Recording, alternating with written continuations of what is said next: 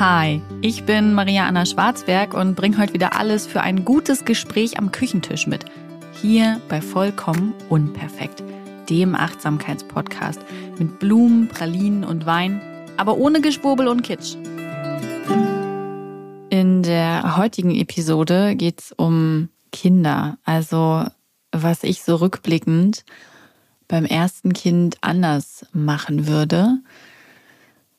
Ich glaube, das ist spannend für alle, die ein Kind haben oder Kinder und auch spannend für alle, die ein Kind wollen. Vielleicht könnt ihr ja aus meinen Fehlern lernen und macht die gar nicht erst.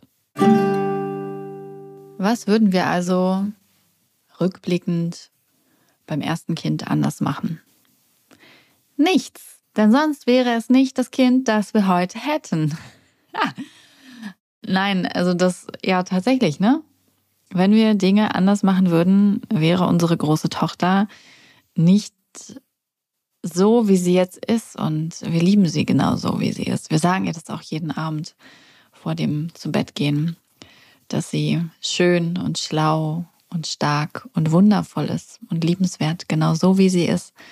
Und es ist so schön zu sehen, wie sie da jeden Abend drauf wartet und sich daran erfreut und wie wir dann gemeinsam das Einschlafritual zu Ende bringen. Ach ja, kann ich Kinder bekommen empfehlen? Ja. In der letzten Woche sagte ich bedingt, aber da hatten wir auch gerade eine Seuche hinter uns. Und in der letzten Woche bin ich dabei auch ein bisschen schräg abgebogen in einen Social Media Rant. Ähm, das mache ich an dieser Stelle nicht nochmal. Ich sage nur, denn darauf wollte ich, glaube ich, eigentlich hinaus, was wir anders machen würden. Ich würde weniger in den sozialen Medien recherchieren, dafür gezielter. Aber wahrscheinlich, wenn ich all das nicht recherchiert hätte, wüsste ich heute nicht so gezielt, bei wem ich mir Informationen hole oder eben nicht. Es ist schwierig, sag's ja. Wenn ich was anders machen würde, dann wäre ich nur mein Kind heute nicht mein Kind, so wie es ist, sondern ich wäre ja auch nicht der Mensch, der ich bin. Aber wenn wir das mal beiseite lassen, ich glaube, ihr habt es alle verstanden, diesen Punkt, ich habe ihn deutlich gemacht, dann ja, auf jeden Fall weniger Beeinflussung über diese Masseninformationsplattformen, also generell über Digitales. Ja, kann man auch nicht sagen, weil ich finde schon, dass da halt auch viele gute Informationen gibt, die sehr up-to-date sind, die andere Perspektiven widerspiegeln, ähm, wie es zum Teil die Fachliteratur einfach noch nicht kann. Ach, Leute, wie sage ich das? Ich habe mich zu viel vom Internet beeinflussen lassen und habe deswegen in mancherlei Hinsicht zu viel Geld ausgegeben, war zu übervorsichtig und habe Erwartungen entsprochen, die nicht die meinen waren. Aber wisst ihr was? Ich glaube, das hat nichts mit dem Internet zu tun. Ich glaube, das ist etwas, was man, wenn man zum ersten Mal Eltern wird, überhaupt nicht vermeiden kann. Denn ich wüsste nicht wie. Also auch wenn ich ohne, ohne Social Media gelebt hätte, dann hätte ich mich ja mit anderen Menschen umgeben. Also habe ich auch so, ja, das klang jetzt ein bisschen komisch. Also ich habe mich auch so mit anderen Menschen umgeben und auch da kommt ja Beeinflussung her. Oder auch äh, von Hebammen oder, also wisst ihr, egal woher, es ist ja immer, wir stehen ja immer auch unter einem gewissen Einfluss. Wir bekommen ja immer Ideen und äh, Perspektiven und Erfahrungen und sowas präsentiert und nehmen dafür für uns was mit. Und vielleicht ist es dann eher meine Persönlichkeit, ähm, die auch dazu neigt, beeinflussbar zu sein. Und ich glaube eben auch, weil das so ein großes, weites, neues Feld ist, Eltern werden. Ich persönlich finde wirklich, es ist die größte Lebensveränderung. Da kann so der Wechsel von Kita zu Schule oder Schule zu Ausbildung, Studium oder in den ersten Job oder was weiß ich, erste Beziehung echt nicht mithalten. Ist schon die allergrößte Lebensveränderung. Für mich persönlich ist sie sehr positiv. Ich liebe es, Mama zu sein. Ich liebe es, eine eigene Familie zu haben. Und für mich kam damit einfach so eine, so eine riesen Werteveränderung auch einher. Für mich ist meine Familie Priorität eins. Ich war früher ein krasser Workaholic und ähm, ja, habe echt viel gearbeitet, auch gern gearbeitet. Und für mich war schon Job, Karriere, Erfolg waren für mich schon große Dinge. Und es ist nicht so, als wäre das für mich gar nichts mehr. Ähm, aber es hat sich verändert. Für mich ist heute die Sinnhaftigkeit eines Jobs wichtiger und dass äh, meine Familie damit auch sicher ist und trotzdem möchte ich meine Kreativität einbringen, Freude am Job haben und habe ähm, ein hohes Anforderungspotenzial an Jobs. Also, ne, das ist immer noch, aber trotzdem krasse Veränderung, große Lebensveränderung, dahin zurück. Wie könnte man nicht beeinflussbar sein für die Ratschläge, Erfahrungen, Erlebnisse, Konsum, äh, Tipps, was auch immer von anderen? Ist also, weil man es noch nicht kennt, möchte man sich ja vorbereiten und es ist unumgänglich, glaube ich. Also, was würden wir anders machen? Würde ich wieder die Wickelauflage aus Bio-Baumwolle für 80 Euro kaufen? Nein. Habe ich es gern gemacht? Ja. Nein, würde ich tatsächlich nicht wieder kaufen. Beginnen wir einfach beim Konsum. So ein Baby liegt, also es schläft halt nicht auf dem Wickeltisch, ne? Im Bett haben wir auch so eine Stiftung Warentest Ökotext zertifizierte Supermatratze. Da schläft das Kind aber halt auch, keine Ahnung, echt viel, zwölf Stunden immer noch pro Tag drin. Auf dem Wickeltisch jetzt per se eher nicht. Ähm, da wird auch zehnmal drauf gewickelt am Tag, aber da hätte es auch eine bedeutend günstigere Wickelauflage sein können. Ansonsten haben wir, also wir haben halt so, so ein paar Blödsinnsanschaffungen gemacht, die teuer waren, auch ein paar Kleidungsstücke, die zu teuer waren. Aber das bereue ich nicht. Das habe ich auch beim zweiten Kind wieder gemacht. Auch unsere zweite Tochter bekommt, obwohl wir natürlich Kleidung vom ersten Kind haben, äh, bekommt trotzdem auch ähm, Kleidung dazu, weil auch sie eigene Dinge haben soll und nicht nur alles weiter abtragen soll.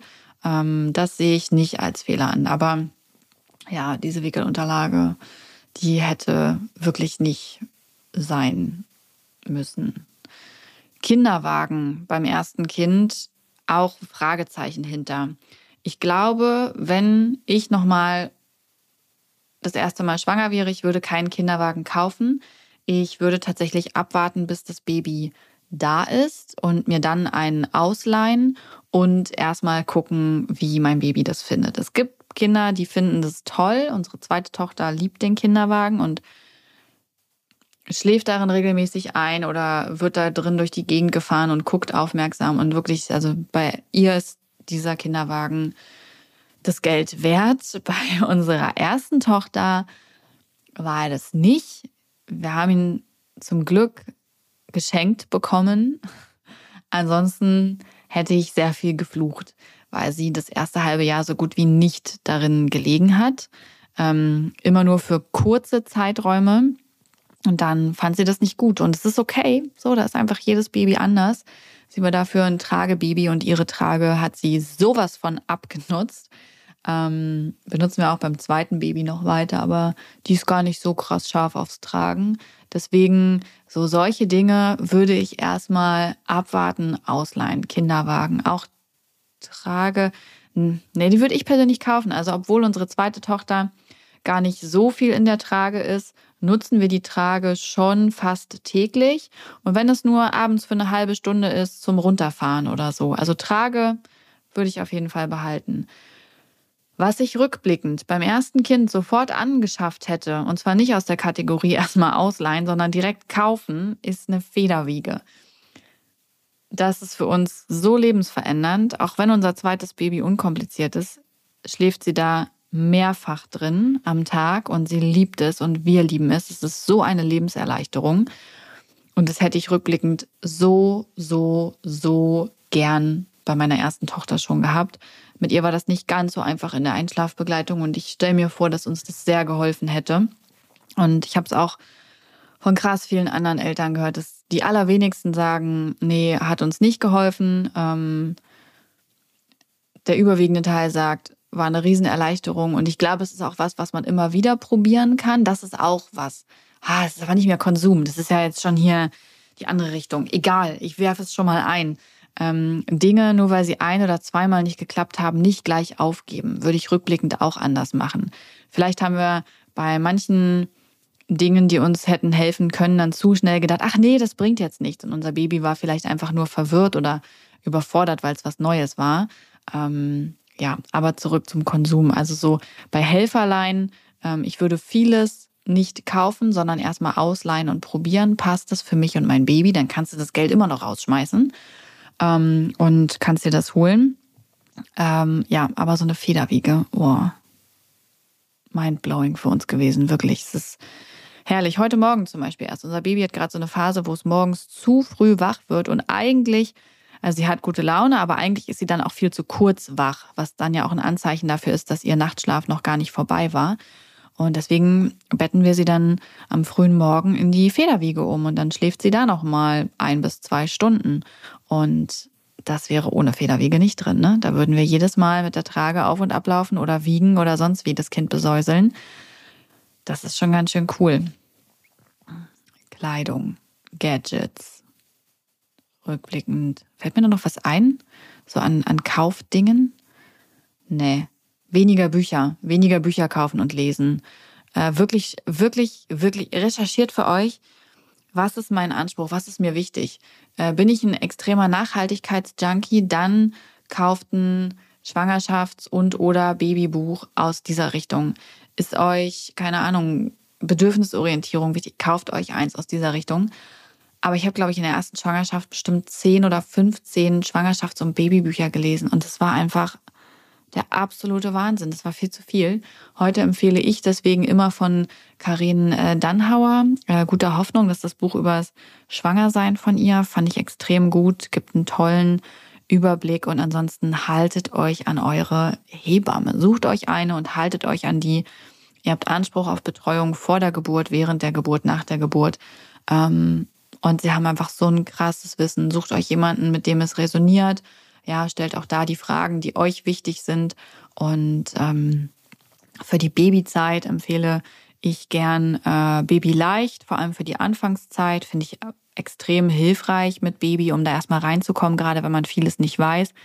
Lasst euch da bitte nicht so viel von anderen Eltern an die Backe quatschen, weil einfach jedem was anderes wichtig ist und jede und jeder eine andere Herangehensweise hat. Ähm, ja, und ansonsten das Montessori für Kleinkinder von habe ich vergessen, da schlage ich echt viel nach. Das ist immer wieder eine Stütze für uns. Und den Rest, ja, ich würde es bleiben lassen, aber das ist halt nach meinem Anspruch ausgerichtet sucht euch euren und kauft bitte nicht zu viele Bücher. Was ich hätte mehr kaufen sollen, ist pädagogisch wertvolles Spielzeug. Unsere beiden Mäuse sind motorisch sehr fix und auch generell sehr aufgeweckt, sehr neugierig. Es gibt ja auch einfach Babys, die wachen erst nach dem neunten Monat gefühlt auf und schlafen sehr viel. Es gibt Babys, die fangen erst mit zwei an zu sprechen. Ne? Also es ist auch da immer so, äh, bedingt, wie sind die Kinder. Und ähm, wir haben jetzt für unsere zweite Tochter von Love Avery den Spielebogen und die Spielesets tatsächlich. Und ich finde es krass, dass ich das habe, weil ich gegenüber Konsum bin und weil ich mich echt wenig mittlerweile irgendwie äh, beeinflussen lasse, was man jetzt braucht oder nicht. Ähm, und ich habe es einfach ausprobiert. Wir haben uns den Spielebogen gekauft und ich habe gedacht, okay, wenn er nichts ist, dann kann ich ihn immer noch verkaufen. Der geht für einen guten Preis weg. Und bei den Spielesets haben wir auch erstmal mit einem begonnen, um zu testen, wie gut finden wir das. Ähm, weil das natürlich auch nicht so günstig ist. Also Love Every ist halt pädagogisch wertvolles Kinder- und Babyspielzeug vor allem. Und ähm, der Sinn der Sache ist, dass man den Kindern Spielzeug an die Hand gibt, was sie auch wirklich bespielen und was sie wirklich interessant finden und was sie gegebenenfalls auch fördert. Und es ist ähm, nachhaltig produziert. Es sind vor allem Holzspielzeuge. Es sind Spielzeuge, die an Montessori und Waldorf angelehnt sind. Und ähm, ja, der Clou ist, dass man sich halt nicht selbst drum kümmern muss, sondern der Spielebogen, ähm, der ist halt von 0 bis 12 Monate. Die Spielesets, boah, keine Ahnung, es gibt, glaube ich, dann von 0 bis 3 Monate und dann 4 bis 5 Monate und so. Und die kommen dann immer in dem Rhythmus auch, wie man sie braucht kann das so als Abo machen. Man kann natürlich aber auch sich eins holen, das Abo sofort kündigen ne? oder pausieren lassen und warten. Und also du kannst es halt immer so machen, wie du es brauchst. Ähm, da kann man ja ein bisschen tricksen. Und ähm, genau, die sind dann halt auch immer für das jeweilige Alter ausgerichtet. Einiges kann man noch länger benutzen. Man kann die halt aber auch einfach wieder verkaufen, weil sie, wie, wie gesagt, auch einen hohen Wiederverkaufswert haben. Und man muss sich halt keine Gedanken machen. Es gibt immer so ein kleines Büchlein dazu, so was ist in dem Alter, was äh, erlernen die Babys, ähm, im Groben, ne, was, äh, was begeistert sie, was kann man aus diesem Set oder was kann man mit dem Spielebogen machen. Da sind dann so Spielideen drin und ich finde es einfach geil, weil ganz ehrlich, ich habe nicht die Zeit und ich möchte sie mir auch nicht nehmen, um jetzt als Mama mich auch noch komplett pädagogisch fortzubilden. Ich beschäftige mich schon sehr viel Zeit meines Lebens mit meinen Kindern und ich wirklich recherchiere viel und bilde mich viel weiter zu, wie kann ich eine gute Mama sein und was brauchen unsere Kinder zum Leben. Ich möchte da jetzt keine ganze Ausbildung draus machen und deswegen finde ich es toll, dass das so passgenau einfach zu uns nach Hause kommt. Und ähm, ja, es kostet ein bisschen was. Dieser Spielebogen kostet 150 Euro. Ich habe dann einfach ausgerechnet, habe gedacht, okay, zwölf Monate benutzt sie den. Für 100 kriege ich ihn weiterverkauft. Okay, äh, nehme ich. Und bei den Spielesets das Gleiche. Ähm, einige Sachen werden, glaube ich, bei uns bleiben. Andere ähm, werde ich dann, wenn die abgespielt sind, quasi, wenn, wenn die nicht mehr von Interesse sind, verkaufen. Und auch da habe ich schon recherchiert und habe gesehen, dass der Wiederkaufswert echt fair ist und habe für mich beschlossen, ja, das ist es mir wert dafür, dass mein Kind begeistert ähm, spielt und dadurch neue Dinge erlernt und so. Ja, haben wir gemacht. Ähm, wenn ihr Bock habt, kann ich euch dafür auch so einen Vergünstigungscode geben. Schreibt mir einfach eine Mail oder bei Instagram, dann schicke ich euch das rüber. Ein paar Prozent sparen ist ja immer ganz schön. Was ich auch nicht mehr kaufen würde, wäre übrigens ein extra Beistellbett. Ähm, das sind ja so eine kleinen und man stellt sich dann vor, oh, das ist so begrenzt und das Baby fühlt sich dann wohler und äh, toll. Ja, am tollsten ist daran, dass die nach einem halben Jahr spätestens rausgewachsen sind und man dann das teure Beistellbett einfach nicht mehr gebrauchen kann und verkaufen muss und der Markt auch relativ gesättigt ist. Ähm, und ich finde persönlich, die gar nicht so gut verkaufen kann und das irgendwie ja auch ganz schön, ein ganz schön kurzer Zeitraum ist. Elternhack von zwei Kindern. Äh, kauft gleich ein richtiges Kinderbett. Wir haben ein Kinderbett von Ikea. Das ist so komplett aus Holz und da haben wir ein Seitenteil rausgenommen. Wir haben das also hochgestellt, dann ist das auf Höhe unseres ähm, Boxspringbettes und ist halt an drei Seiten begrenzt und eine Seite rausgenommen. Und wenn sie größer wird, können wir sie theoretisch auch runterstellen. Bei uns steht es aber so begrenzt, dass es quasi mit einer Seite an unser Bett angrenzt und an der Kopfseite und der anderen langen Seitenseite an einer Wand. Kann sie also nicht rausfallen, höchstens am Fußende. Ähm, ich glaube, das wird eher nicht passieren. Es sind ja immer noch, weiß nicht, 20, 30 Zentimeter. Da rollt sie jetzt nicht einfach raus. Da müsste sie schon bewusst rausspringen. Ähm, Genau, und so belassen wir das auch erstmal. Wir haben quasi wie so eine Bettverlängerung mit einem richtigen Babybett eben schon. Und das ist ziemlich cool, weil es bietet mehr Platz. Man hat also auch ein bisschen Ablagefläche für ein, zwei Dinge, die man braucht, Stillkissen und so. Und man kann eben auch anders Begrenzungen schaffen. Wir schaffen diese Begrenzung mit einem Seitenschläferkissen, was wir ums Baby legen. Und das Coole ist, dass es nicht nach einem halben Jahr zu klein ist, sondern dass sie es die ganze Zeit benutzen kann. Äh, für unsere große Tochter haben wir das dann auch geholt später. Ich glaube, die war sie schon eins oder so, ähm, weil sie brauchte ganz viel Körperkontakt beim Schlafen. Deswegen war das lange kein Thema, sie überhaupt in diesem teuren Beistellbett abzulegen, was da neben unserem Bett stand. ähm, genau, und später hat sie dann darin geschlafen. Ähm, ja, ich glaube, bis drei oder so kann man das locker benutzen. Man könnte es natürlich auch einfach irgendwann vom Elternbett wegstellen ähm, und trotzdem das Gitter draußen lassen, hat man auch schon irgendwie ein kleines, ein kleines Kinderbett und es ist so viel günstiger. Ich glaube, das Babybett kostet 40 Euro oder so bei Ikea, wenn mich nicht alles täuscht. Ähm, plus Matratze. Da haben wir natürlich die Super Öko-Matratze. Hallo, Stiftung Warentest hat gesprochen. Nein, haben wir wirklich. Das finde ich wichtig. Kinder schlafen viel und da möchte ich auch, dass sie eine gute Matratze haben. Bereue ich also gar nicht. Ähm, und das Schöne ist, dass unsere kleine Tochter das jetzt auch eben benutzt. Also das war eine, eine sinnvolle Veränderung. Würde ich rückblickend auf jeden Fall gleich so machen. Ansonsten haben wir uns einfach tatsächlich gut informiert. Ich habe es ja am Anfang erwähnt. Ähm, und viele Dinge bereue ich einfach nicht. Also was so Thema Windeln angeht, Hautpflege, das machen wir jetzt wieder so. Also wir würden nicht alles rückblickend verändern, aber halt so Kleinigkeiten und Feinheiten. Und das ist ja normal. Ne? Wir sind jetzt im nächsten Level angekommen mit Kind 2. Da weiß man einfach schon mehr. Und ich bin mir sicher, dass wir bei einem dritten Kind wahrscheinlich nochmal sagen würden, ah, das haben wir jetzt dazugelernt. Und so ist es ja bei allen Dingen im Leben. Wir werden im Job besser, in Beziehungen und so weiter und so fort. Wenn wir malen, werden wir besser oder beim Stricken, ja, mein zweiter Pulli scheitert nicht mehr so wie der erste. Das ist wie mit dem ersten Pfannkuchen.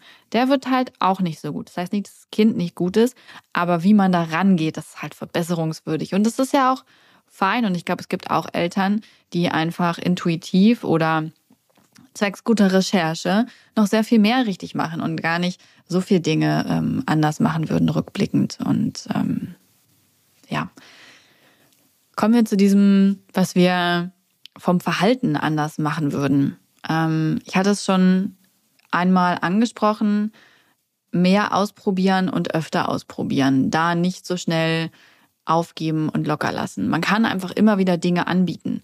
Ähm, ob das Kind es dann annimmt, ist eine andere Frage, aber ich würde es auf jeden Fall mehr als eins, zwei oder dreimal anbieten. Und ich würde dann auch gegebenenfalls das nach einem Monat oder so nochmal anbieten.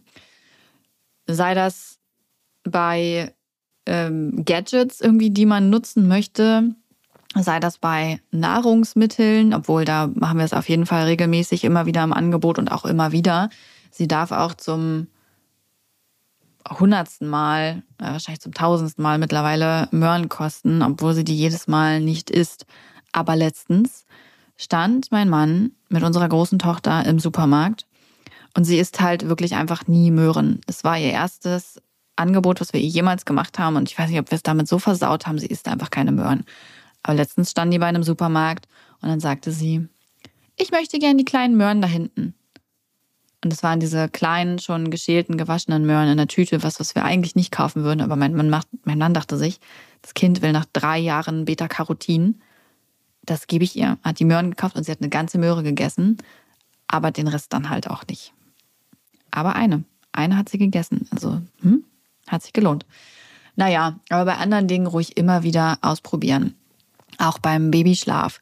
Ähm, wir haben für uns festgestellt, am schwierigsten ist es einfach zu handhaben, wenn das Kind total übermüdet ist. Das wirkt sich auf alles aus. Deswegen ruhig mehrfach am Tag ein Schläfchen anbieten.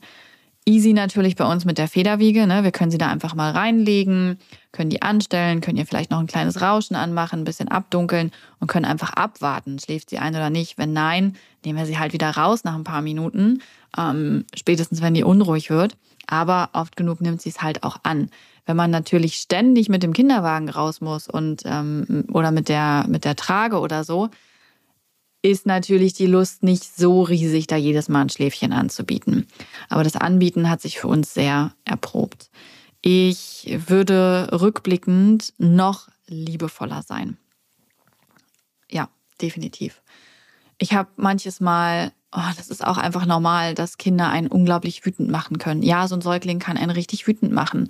Wenn man nicht rausfindet, was dieser Säugling möchte oder so, das kann so frustrieren und es ist so gut, wenn man dann einfach schnell wechseln kann. Und ich würde rückblickend noch liebevoller sein. Ich habe noch mehr den Blick mittlerweile dafür, wie abhängig diese kleinen Wesen sind, wie eingeschränkt die Kommunikation noch ist und wie frustrierend das für diese Babys sein kann und dass wir eben das Einzige sind, was sie haben. Und ich bin heute noch mal liebevoller als damals bei meiner großen Tochter und bin auch mit ihr mittlerweile noch viel, viel liebevoller. Einfach, weil da noch mehr Verständnis da ist.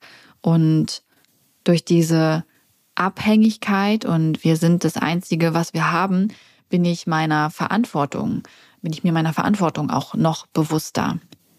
Und wie schon bei Spider-Man gesagt wurde, mit, ach nee, mit großer Macht kommt große Verantwortung, ne? Ach, verdammt. Gut, mit großer Macht kommt große Verantwortung. Ähm, ich bin mir nicht nur der Verantwortung besser bewusst, sondern auch, was damit einhergeht. Grenzen und Regeln. So, wir sehen uns immer als Moral, Wert, Regel, GrenzführerInnen unserer Kinder. Das legen wir fest, so das grobe Familienkonzept. Das gilt aber eben auch für alle dann. Und wir sind dann eben auch dafür verantwortlich, dass es umgesetzt wird, ähm, dass wir Grenzen setzen und die dann eben auch einhalten, dass wir Konsequenzen nur androhen, in Anführungsstrichen, die wir auch umsetzen können. Also so dieses ganze Beziehungskonzept zu unseren Kindern, aber auch zu uns selbst hat sich nochmal verändert zum Positiven. Ich finde es so cool. Und das wäre natürlich schön gewesen, hätten wir das mit dem ersten Kind schon gehabt. Aber wie hätte das gehen sollen? Ne? Das ist halt etwas, was man erst mit den Kindern lernt und was sich mit den Kindern entwickelt. Und ich finde, das dürfen Kinder auch einfach miterleben, diese Veränderung und diesen Findungsprozess. Und unsere Kinder dürfen ihn auch mitbestimmen. Der ist ja nicht abgeschlossen. Das wird sich ja immer weiter verändern und wandeln, so wie wir uns weiterentwickeln.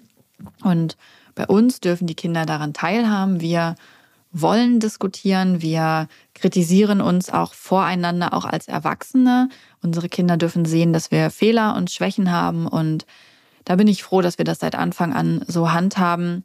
Ähm, aber wie gesagt, rückwirkend noch liebevoller auf jeden Fall und noch mehr dieser Verantwortung bewusst sein.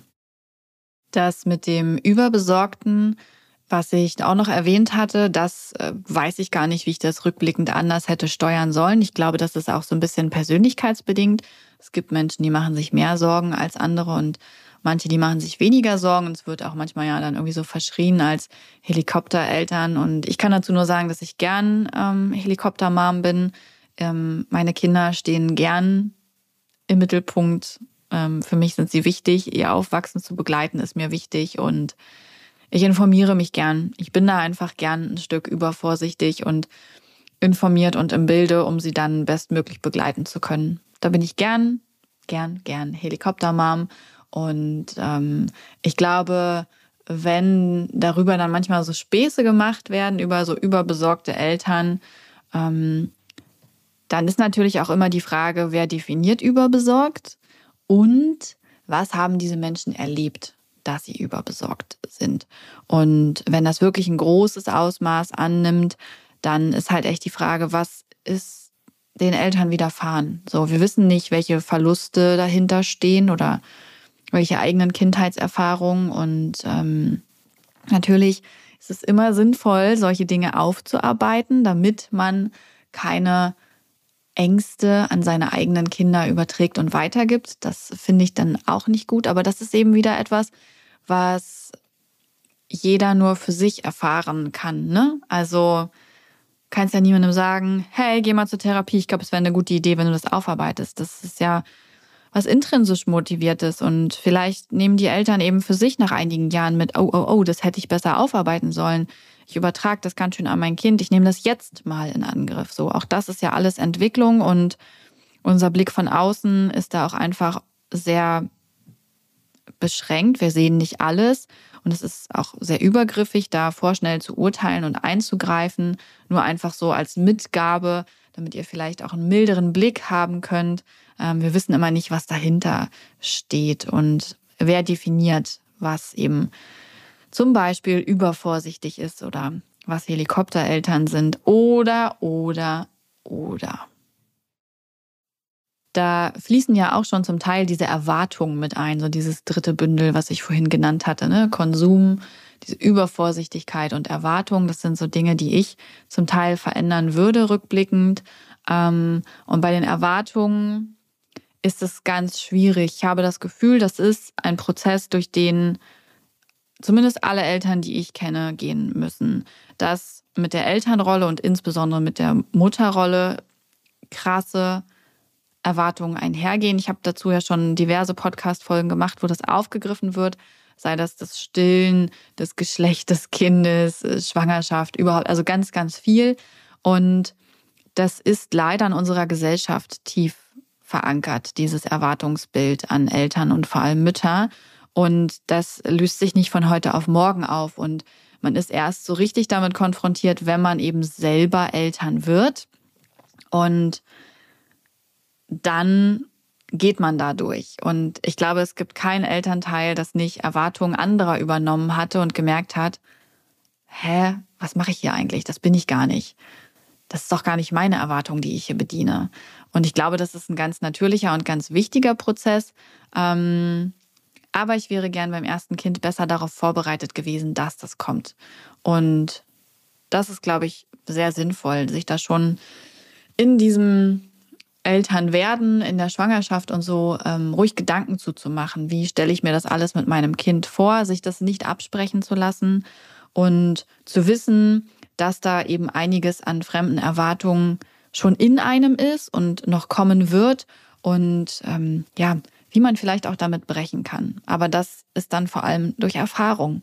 Deswegen ist es schwierig zu sagen, ich würde diese, diese, diese Dinge anders machen, denn durch manche Dinge musste ich durchgehen, um diese heutigen Erfahrungen zu haben. Manche Dinge konnten gar nicht anders kommen. Und bei vielen ist es eben so, wenn es anders gelaufen wäre, wären wir jetzt nicht die Eltern, die wir sind, wäre unser Kind nicht so, wie es ist. Vielleicht konntet ihr trotzdem ein paar Anregungen mitnehmen. Ich verabschiede mich an dieser Stelle und wünsche euch einen schönen Tag oder Abend. Dieser Podcast wird produziert von Podstars bei OMR.